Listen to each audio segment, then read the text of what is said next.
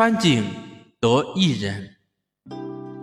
宋之丁氏，家无井，而出，盖疾，常一人居外。及其家川井，告人曰：“我川井得一人。”有闻而传之者，丁氏川井得一人，国人道之，闻之于宋君。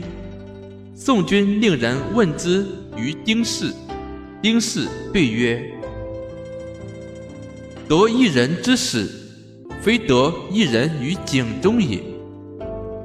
求闻之若此，不若无闻也。”译文：宋国的一户姓丁的人家家里没有水井，需要出门打水浇田，派家里的一个人去打水。